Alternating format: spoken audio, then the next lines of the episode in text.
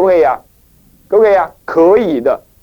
汉朝的佛教就在中国人完全没有准备的情况底下呢传进来的，而那些西域的呃出家人们呢，光着头发，呃，光着头，呃，赤着脚，穿的偏袒右肩的衣奇怪的衣服，又不穿裤子，上厕所又蹲着，那么呢，那么脸大眼大大的，眼黑黑的或者白白的或者大胡子，讲的一些他们听不懂的话，那可是神通又很。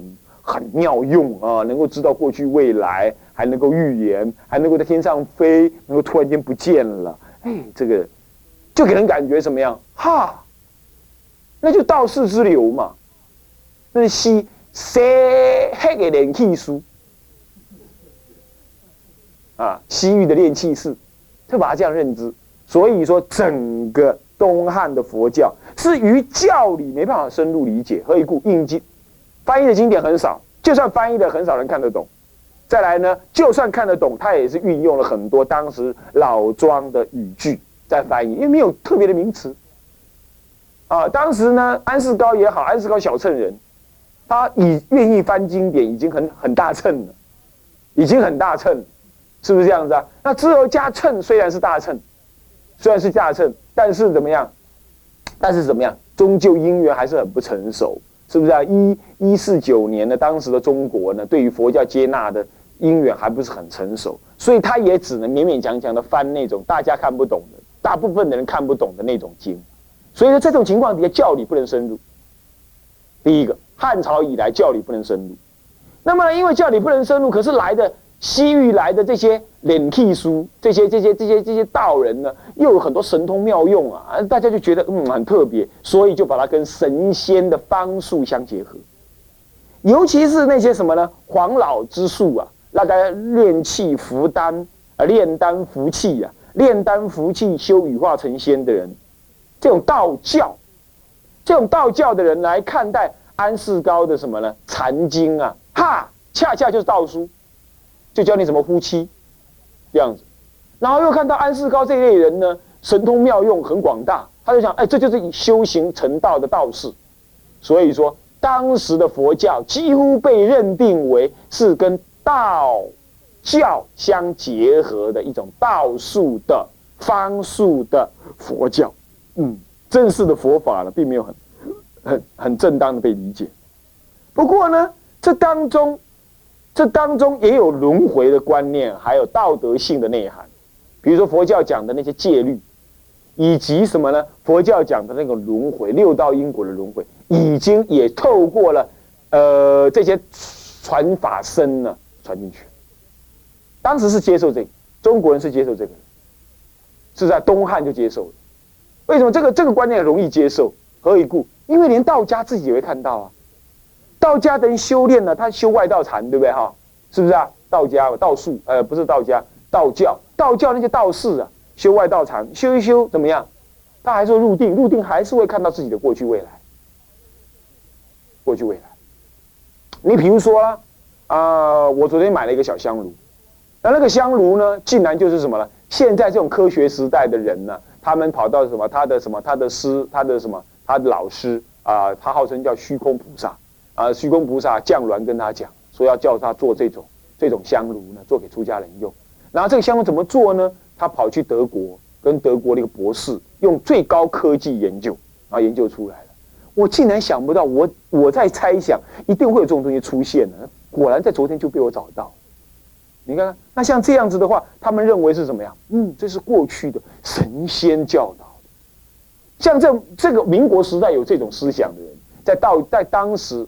东汉当然有这种思想，所以说东汉的思想是一种道教化了的佛教，道教化了的以炼丹服气、修神仙种种方术为主的这种道教化佛教，当中夹有很多道德，呃，夹有一些。道德的认知，还有因果轮回的理基本理解，这样子，乃至对戒律还不了解，但是他了解到道德，他知道佛教这个浮屠教啊，不是糊涂教啊，啊，佛徒教啊，那么佛徒教呢是怎么样？咦，这个，咦，这个蛮慈悲的耶，不杀生，讲吃素，这样子，啊，那么讲慈悲，哦，那么怎么就这些这类，他了解，要了解吗？所以那个时候完全不脱什么了神道色彩。那么我请问你，这个这种情形一直一直有没有结束过？有没有结束过？其实一直没有结束到今天。到今天还没有完全的结束。像我昨天我刚好去的，就是买那个香炉呢，那个人也跟我谈的很高兴。他自己呢搞不清楚他自己信的是谁，啊，他也不了解他信的那个人呢是的历史什么他都不知道。但是看到和尚就有一种很强大的亲和力，他总认为道佛是一家，在道家的立场来看是这样。佛教当然分得很清楚啊，你们那个道家就是修仙而已嘛。但是他们来看是差不多，差不多。这种观念你看，竟然从东。东汉时代一直流传到今天。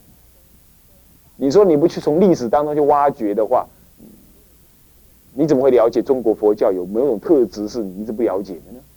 所以说，不要对中国佛教的这种特质呢抱有太大的怨叹，或者说觉得不满。它就是中国佛教最早先的时候的样子，你的基因当中就有那个东西。那说中国佛教不好吗？你怎么可以这么说呢？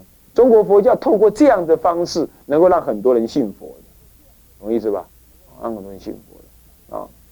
你比如说，有位法师三步一拜，拜到花莲的时候，花莲是谁的？哪一位？哪一位大德？哪一位神仙的呃大本营啊？谁？哪一个？啊？妖笛金庙，是不是啊？那样是不是啊？哈哈！他们呢，就是因为这样护持的道教，也更护持的佛教。他们更喜欢护持佛教。你看出家人走到那里，他们都很恭敬。然后呢，呃，不过最近呢，瑶池金母也怎么样？也出。唱片，呃，出唱片，出唱片也是有影艺界的人替他们出唱片，听说唱的也不错，我稍微听了一下子，还可以，还可以，就是说就感化人心嘛，也不错啊，就是这样。你看看到现在还是叫佛道不分，还是有啊，还是有。OK，好，这就是整个东汉，东汉我们就讲到这里结束了，好好把它送走，把它送走啊，东汉。结束了，那现在我们要看看谁呢？我们要继续看哪一个朝代呢？也就进入到了三国。三国时代的那个佛教又是怎么回事呢？三国佛教，三国时代，三国时代是从西元二二零年看讲义，二二零年到二六五年这个时候，主要是以吴跟魏啊，魏跟吴这两个国家的佛教来说的。那为什么呢？因为蜀没有留下任何的什么资讯资料，告诉我们他们的佛教怎么。最早有佛教流传进去的确实的根据呢，就目前所看到的史料来说，是在道安大师时代。他派了，如果我没记错的话，是法和，是法和，还是法常啊？不是我们这个法常啊啊。那么，那么呢，到什么？到那边去弘扬什么啊？呃，佛法。啊，弘扬佛法，这有确实可考的，是在那个时候。现在我们不管它，所以我们总要锁定在魏跟吴。魏跟吴恰恰好是我上次说的什么样？魏在哪里？它的主要活动中心在哪里？北方，以洛阳、长安为主轴，对不对？那么吴刚好是哪里？健康，是不是这样子啊？扬州这一带为主轴，就以这两个地方为主轴，他们的一南一北。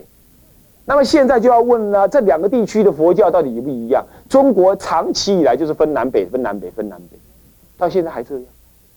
以前中国人在自己的大地上面分，以长江为界，一南一北。你看南宋、北宋，对不对？南朝、北朝，分割了三四分割了四五三呃三四百年。好，南宋、北宋也分了好久一段时间，对不对？是不是这样子啊？好，然后还有军阀割据的时候，也有一段时中国。民国以来，军阀割据又一段时间，又是什么？又是分南北，都是以长江为界，大干一场，是这样。只有什么？只有这一次特别例外，啊，人较早拢跟他招到长江以北就会使停啊，啊，咱这摆走啊特别远，啊，尼走啊跳港、跳海，跳到这边来啊，这是一摆啊，要不不要紧，加在走起来家，咱较安怎，较安稳，对吧？不过。我我们在研究的南北朝历史的时候，你就会发现一件事情。其实以动乱的五胡十六国跟东晋来讲，东晋的佛教建树没有五没有五胡十六国那个地区北方动乱的来的有成就，这很这很特殊，我们要研究研究。不过在还没研究的之前，我们先知道说东三国时代最主要也是以南北来分，哎，真有意思啊！中国一向爱分南北。那么呢，这个三国时代的佛教主要是什么样色彩、什么特质呢？一言以蔽之，它是一个翻译渐渐兴盛，而格义佛教渐渐兴起，也就是以清谈佛教为前导的格义佛教渐渐出现。啊，我在前两堂课有提到了，东晋是清格义佛教最兴盛的时候。东晋是格义佛教正式被提出，并且正式被弘扬的时代。东晋啊，也是什么？也是什么？也是格义佛教结束的时代。干嘛？因为他弘扬太厉害了，大家觉得很不。后来渐渐看出来有问题，尤其是大安大师，后来就把格义佛教给革掉了。可是呢，格义佛教不是突然间产生的，其实格义佛教在东晋之前的什么呢？西晋乃是在往前推的。三国时代，格义佛教已经有影子，已经有影子了。啊，OK。那么，所以说，整个三国的佛教呢，就是以传译的兴起，还有格义佛教的兴起这两个为主轴出现。它就是从道教化转变成道家化，所以格义佛教就是道家化。道家懂吗？道家不一样啊，道家跟道教不一样啊，不一样。道家是研究老庄思想，那种本无思想的、虚无思想、无为思想，这叫道家。道教是指的那些炼丹的，穿了一个那个青色的长衫，这边挂了个大八卦，后面绑把剑，头面装一个爪髻，这样子的，这样子的那个道士。这样的，然后天灵灵地灵灵，好多葫芦啊这类的，这也是叫道教，那道教那不同啊。但是呢，到了三国，哈，一方面承袭的东汉的什么道道道什么道教的佛道教化了的佛教，二方面他自己产生了道家化了的佛教。哎，你看两个搞在一起，一个是道教化的，继承东汉；一个是道家化的。他自己产生，那就要在谈为什么会这样产生呢？我们就要谈下去了。跟一，他讲一啊，跟一就是什么呢？思想环境的转变。我们分三大部分来说。首先呢，在三国时代有个思想环境的大改变。第一个就是方术跟神仙思想被禁了，尤其是曹魏为主。曹操这个人是一个很有思想，跟跟谁一样？跟那个跟那个孔明一样。不过孔明太太那个了，如果孔明哈换过来，换过来，孔明去扶助东汉献帝的话，哈，我告诉你，献帝不想要多活几年，汉朝的国祚最起码又要延长个一百年。他扶错人，啊，他被人家三顾了茅庐，被被错误的人三顾茅庐。如果是东献帝去三顾茅庐就好，所以我跟你讲啊，三顾茅庐也要也要。也要什么？也要弄对人，是不是这样子啊？所以我们常常就是什么呀？这个受不了人家的恭敬而出山，出山，出山，你懂我意思吗？以后我们出家人也是这样啊。你要某某人呢，躲在深山里修行啊，哪个居士啊，一封信、两封信啊，来恳求你啊，你就想，哎，都居士都这么恭敬，我不下山不行了，哈，照上也照啊，哈，三鸟啊，就飞下来了。你以为是弘法利生吗？哈哈，恰恰是给冤亲债主挖下来的，那就是冤亲债主的多。谁这么讲的？天台三祖慧师大师这么说。他说啊，国王的恭敬，居士的诚恳的请求佛法的讲解，啊，这些都是冤亲债主。啧啧啧啧，江陵逝者，他在江陵的时候讲这种话，他发愿，发愿，发愿说啊。我以后再也不理那些国王的国王大臣，还有那些信心居士的礼请而讲经了。那些冤亲债主，软冤，软，他用软的方法来找你去。各位你要了解吗？不过这个是对一个什么已经知道怎么修行，福德智慧资粮够，他要专心修行的时候，有这种干扰而说的。咱们可不能这么讲啊！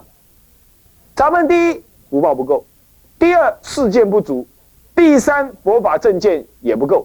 那么呢，气势也不够，气量也不够，在在都不够的时候，人家找你做事，人家要你帮忙，你应该要以学学习以及怎么样，给你机会，呃，修福报而说的。你不要心里头低估哈，啊，主任一天到晚叫我做这些事情，哈，都是冤亲债主哈，折折折折折，算了，你不要折啊，你不能这么想，懂我意思吧？你就不能这么想法，是不是啊？啊。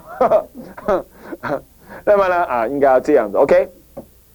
那么呢，曹魏是一个很有、很有自、呃很有自我思想的人。他呢，因为东汉以来啊，国家统一力量、中央力量的薄弱了，薄弱了之后，那个方术、神仙思想就跑出来，有没有的？有没有道理？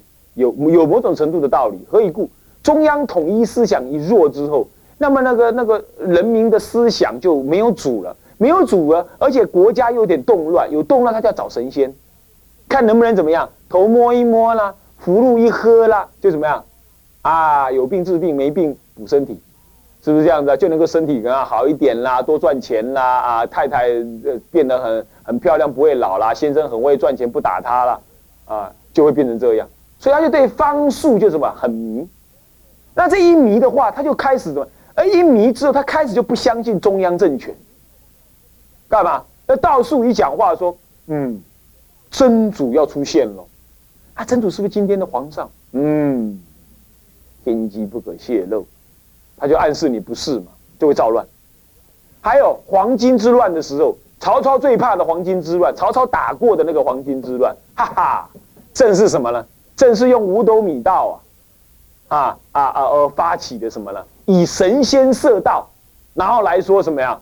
呃，天上有指令下来了，那个呢？啊，天子要换人了，就讲这种话，甚至他还讲上天已经死了，我们的新的教主要出来了，他用这种神道的思想啊，来笼络民心，来笼络民心，然后来，来来附会当时社会上的不安宁。还记不记得以前？我记得住小学读小学的时候有没有？人家有人说什么世界末日要来了，什么国家要大乱了啦，什么什么还记不记得？有印象啊？有哈，好，经过好几次，对不对？那社会上都会动荡，对不对？你看看到民国以来都还害怕那种思想，还害怕那种思想。所以说曹魏一立国之后啊，怎么样？停！他斩杀了什么呢？他斩杀了道士，道士献很多的幻术来害他哦，他没办法。但他还是斩杀，杀道士，还是这样。那么这个就是所谓神仙道教被设被被怎么样被制服？哎，这个有没有好处？有有某种程度的好处。你知道啊，刚开始的时候佛教是附庸在哪里？道道什么？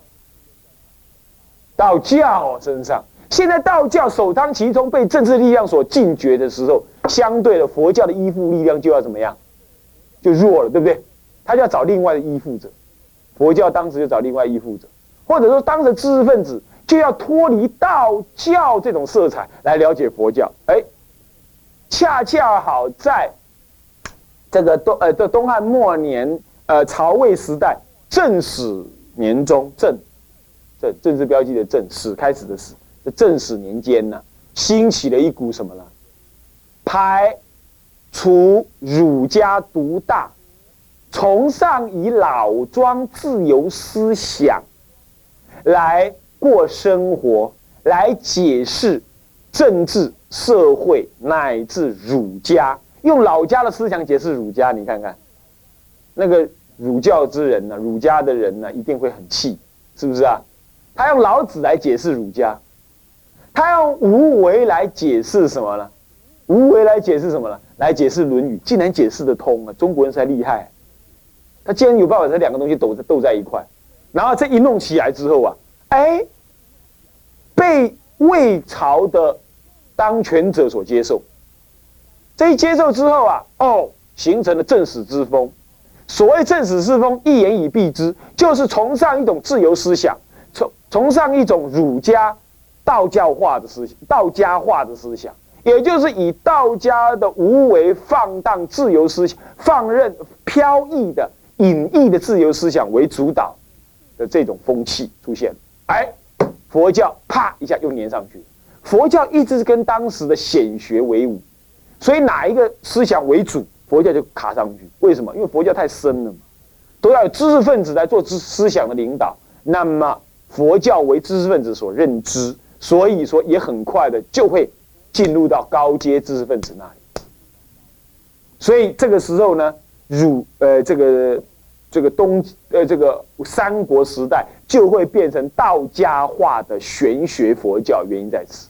第一个原因，神仙方术被禁；第二原因是什么呢？儒家思想的松动。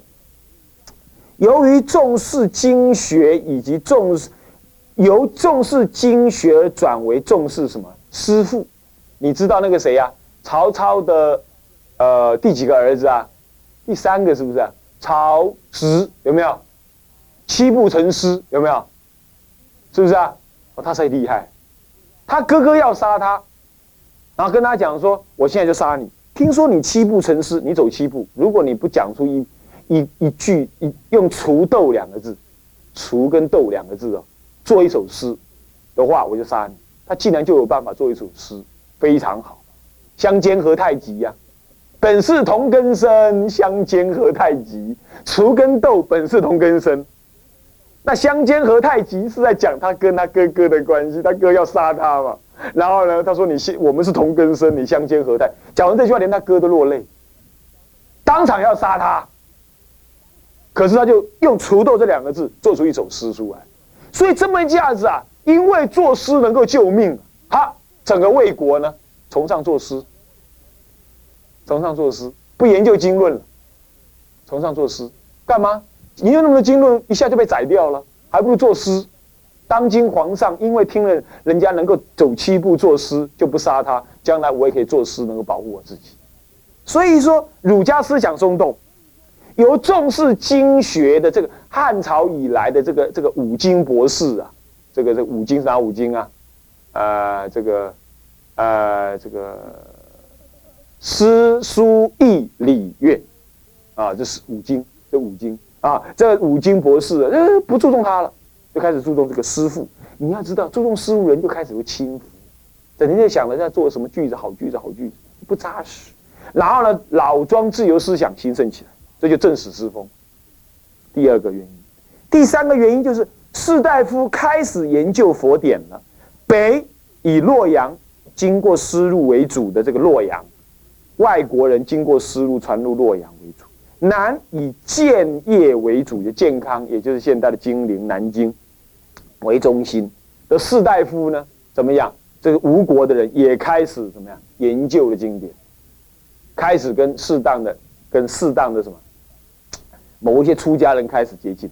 所以史学家们讲呢，三国时代是民生跟高名士、文人相接触的时代，相接触的时代。好，这是什么呢？汉朝呃之后的三国时代思想的主要模式是这样，这样了解了没有？了不了解啊？哦，了解了哈。那么接下来呢？啊，一段是重要的翻译。为什么我只讲重要的翻译？因为那个时代实在佛教没什么好发挥的，没有什么可以发挥的地方，除了等待翻译以外，没有别的事。所以我们呢讲关于重要的翻译，也分成几科呢？分成四科，分成四科，呃，分成五科，啊，分成五科。我们要介绍五个翻译家，啊，三国以来啊有五个翻译家，呃，首先是什么呢？新一的啊。的谭科伽罗，啊，的新二是什么呢？康生凯，康生凯翻译《无量寿经》的康生凯，还有支谦，支谦是什么呢？支娄支娄迦谶的什么徒孙的样子？支娄迦谶的徒孙啊，然后呢，还有谁呢？还有新氏的康生会，康生会是个神僧啊，他呢也是隔一个神僧。那么呢，还有朱世行，中国人第一个出家的朱世行。他不是被政府所承认的出家人，啊，我说过，政府承认出家人是在东晋时代才承认，但是他是号称中国第一个出家人，他是代法的，或者是剃了头，我不知道。总而言之，政府不承认，但是他他自己是一个出家人，他已经收徒了的中出家人啊，比较畸形一点的啦。啊，第一个，他也是很重要的。西行之始也是他，朱世行是他，懂我意思吧？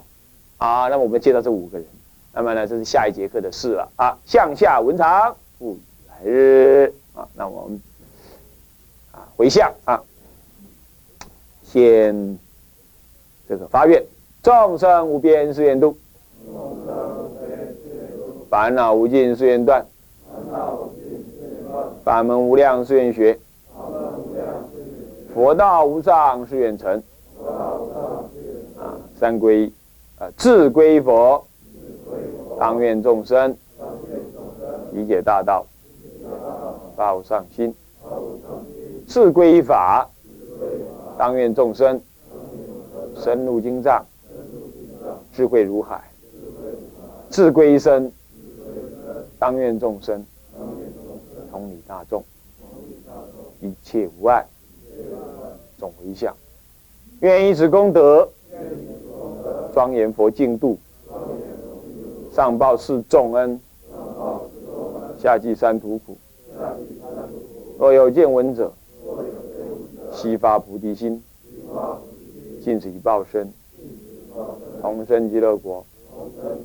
南无阿弥陀佛。南无阿弥陀佛。南无阿弥陀佛。